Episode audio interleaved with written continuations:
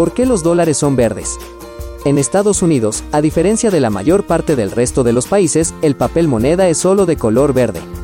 Esto es así desde 1850, fecha en la que Tracy R. Edson, de la compañía de billetes, descubrió una tinta de color verde resistente a todos los disolventes conocidos y que por lo tanto era a prueba de falsificadores. Hasta entonces, la falsificación del papel moneda en aquel país era muy común, ya que bastaba hacer sucesivas fotos, entonces en blanco y negro, de un billete convenientemente lavado y añadir a las copias el color deseado. En el momento de la introducción de los billetes de menor tamaño en 1929, se continuó usando porque era fácilmente disponible en grandes cantidades de pigmentos de ese color, fue relativamente alto en su resistencia a los cambios químicos y físicos, y el verde se identificó psicológicamente con el crédito fuerte y estable del gobierno.